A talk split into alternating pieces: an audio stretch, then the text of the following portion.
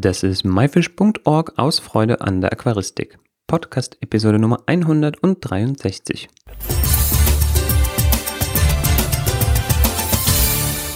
Hi, mein Name ist Joris Jutjaevs und danke, dass du heute wieder dabei bist. In dieser Episode verrät uns Markus Mal seine Highlights von der Interzo 2018.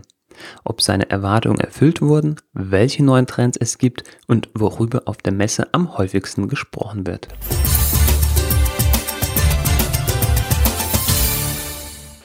So, einen wunderschönen guten Tag hier auf der Interzo 2018 vom ZZF-Stand.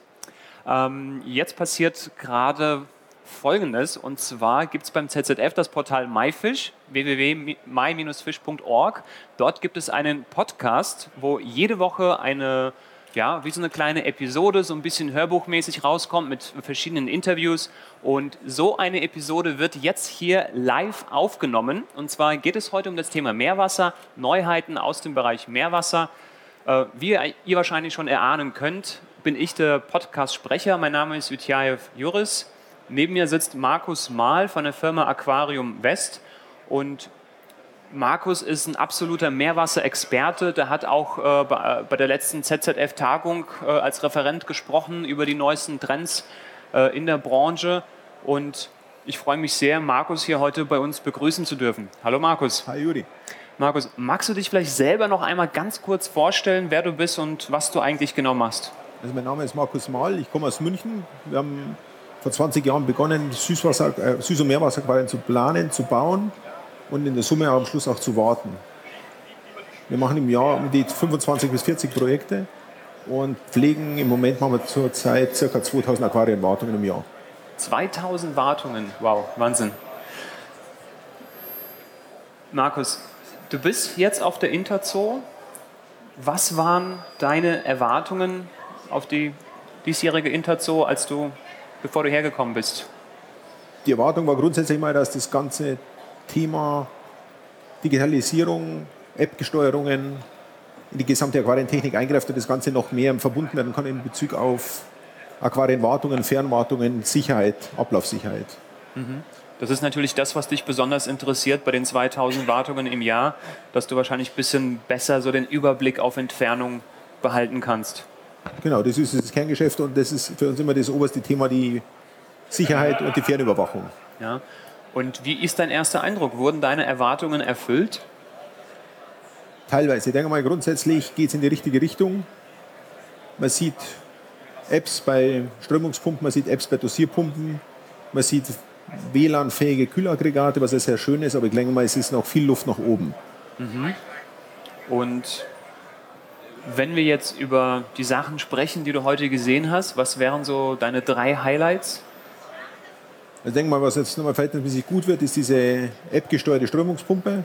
Mhm. Das Kühlaggregat mit der WLAN-Funktion, um auch hier Ausfälle zu vermeiden oder zu überhaupt festzustellen. Und dann haben wir diese App-gesteuerte Dosierpumpe, weil es einfacher ist, über das Telefon zu steuern oder auch über das Telefon zu verändern, als direkt beim Kunden vor Ort. Ja, das heißt, alles, was irgendwie so digital gesteuert ist für die Fernwartung, das waren deine Highlights. Lass uns mit dem ersten anfangen. Das war jetzt die digital gesteuerte Strömungspumpe. Genau. Was war das Besondere daran? Ich finde es einfach genial, Störungen mitgeteilt zu bekommen und zu sehen, was beim bestimmten Kunden nicht funktioniert. Oder auch über die Entfernung Strömungsleistungen zu verändern und zu korrigieren. Ja, wie, wie funktioniert das genau? Du wählst dich in die App ein und kannst in der App im Endeffekt das Menü der Pumpe ansteuern. Okay, das heißt, die App zeigt dann wahrscheinlich auch, was aktuell eingestellt genau. ist und ob das auch so dann stattfindet. Genau. Oder Vielleicht ist es gerade blockiert, weil weiß nicht, ein Einsiedlerkrebs sich da irgendwie eingegraben hat. Keine Ahnung, ob das überhaupt ja. möglich ist. Du kriegst zum Beispiel Störungsmeldungen, du kannst auf die App zugreifen, kannst den aktuellen Ist-Zustand sehen, kannst aber auch den Ist-Zustand aktuell verändern. Ja, schön. Ähm, das zweite Highlight war von dir, glaube ich, das Kühlaggregat. Genau. Was ist da das Besondere? Auch wieder einfach das Thema Betriebssicherheit zu sehen, läuft es, gibt Störungen und auch darauf zuzugreifen. Ja. Also du sagst ja immer wieder, läuft das, gibt es Störungen, darauf zugreifen können. Was kann man denn machen, wenn man sieht in der App, es gibt eine Störung? Wichtig ist mal erstmal zu erkennen, dass es eine Störung gibt, um nicht zu spät auf die Störung zu reagieren. Am Schluss läuft es in der Regel immer auf derselbe raus, du fährst zum Kunden, behebst das Problem vor Ort.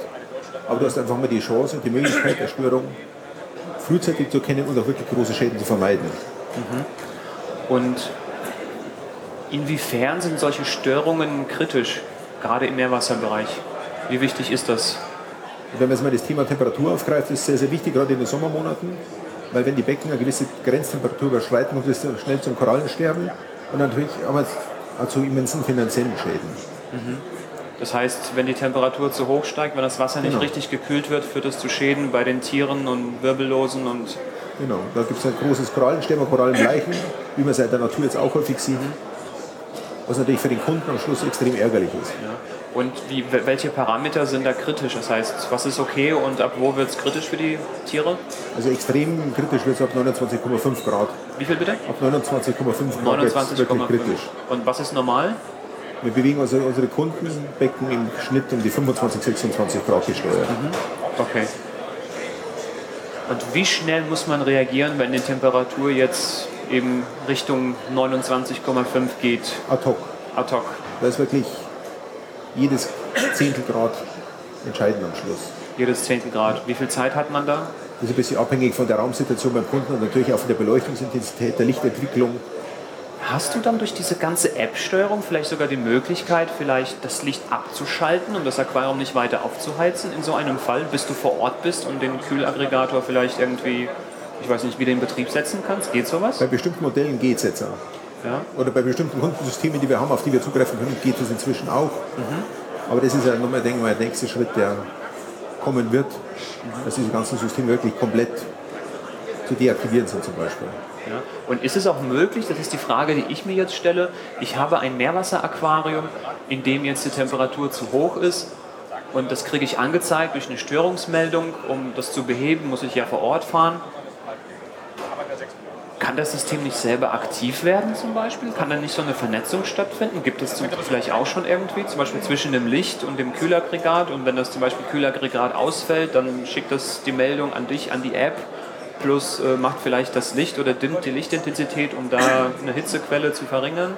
Man könnte es jetzt schon direkt oder indirekt über bestimmte Umwege jetzt schon mit aktueller Technik umsetzen.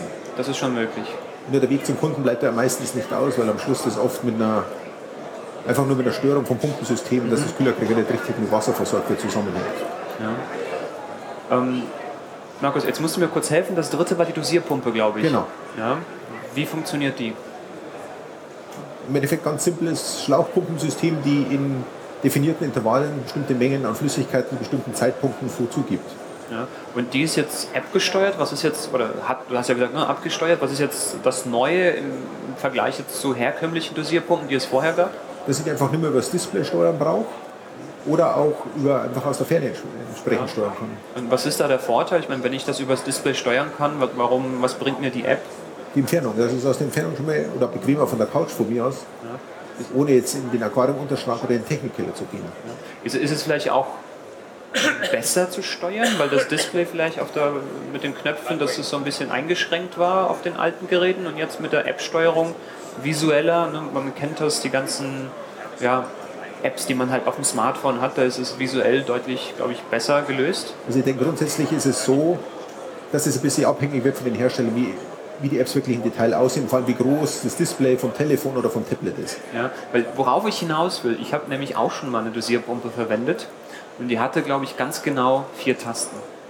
Ja, und mit vier Tasten, vier Kanäle, Uhrzeiten, Tage, Dosiermengen, äh, Intervalle und alles zu programmieren, da klickt man sich durch ein Menü durch. Äh, da muss man fast studiert haben dafür. Warte, man braucht auf jeden Fall das Handbuch. Und ich glaube, da mit einer App ist es deutlich bequemer.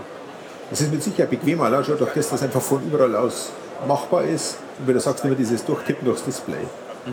Durch die grobe Übersicht, aber auch einfach durch die Einfachheit des Sitzens.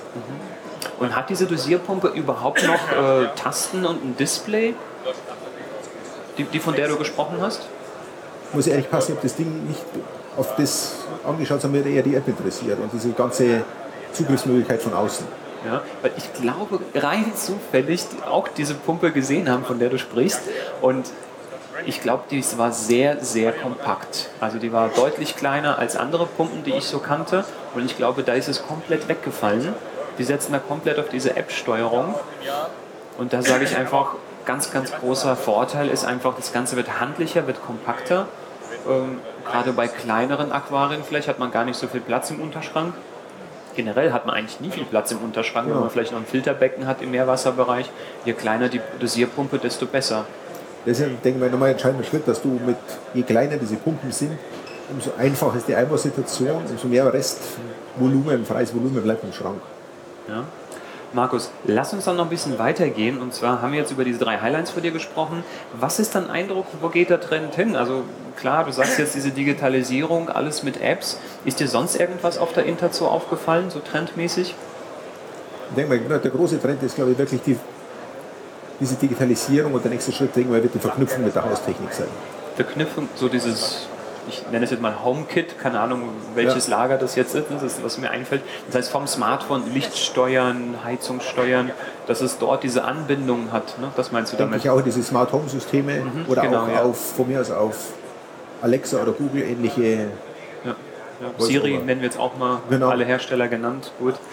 Ähm, ja, das ist interessant. Also da, als Vertreter vom, vom Süßwasserbereich, da hatten wir in der äh, nicht in der letzten, sondern in der vorherigen Episode mit Matthias Wiesensee darüber gesprochen.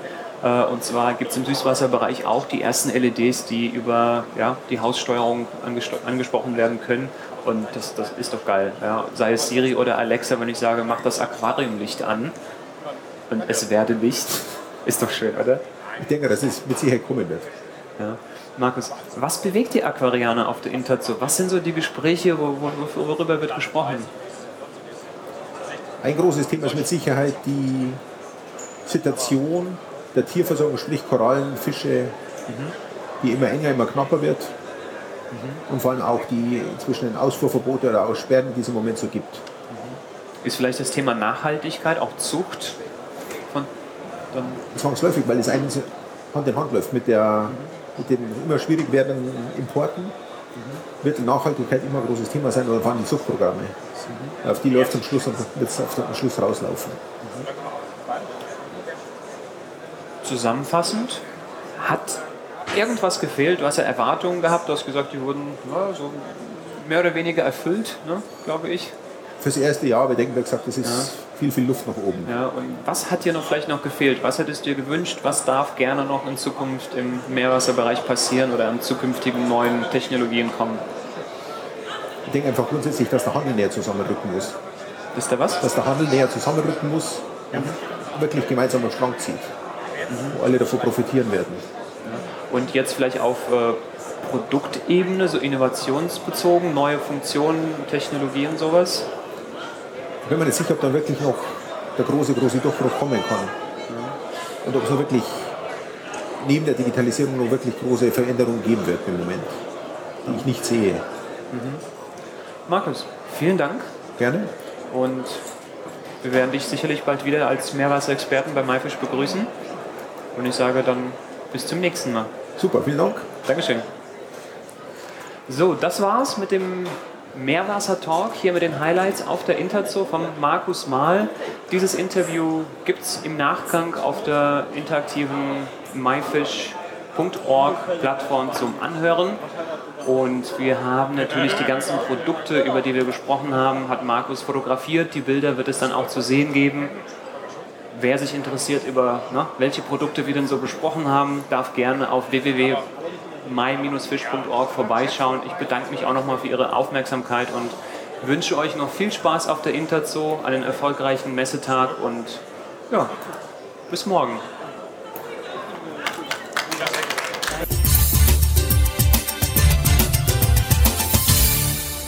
Das war das Interview mit Markus Mahl zum Thema Meerwasser-Highlights auf der Interzo 2018. Die Shownotes zu dieser Episode mit Bildern und Links findest du wie immer unter www.my-fish.org-episode 163. Welches der drei genannten Highlights von Markus, nämlich Kühlung, Strömung oder die Dosieranlage, interessieren dich am meisten? Vielleicht können wir hier einen genaueren Blick drauf werfen. Schreib es uns in die Kommentare. Morgen geht es weiter mit dem Interzo Spezial und zwar haben wir ein zweites Interview mit Oliver Knott, diesmal nach seinem Auftritt und wir schauen zusammen, wie das eingerichtete Aquarium geworden ist und was bei seiner Pflege zu beachten ist.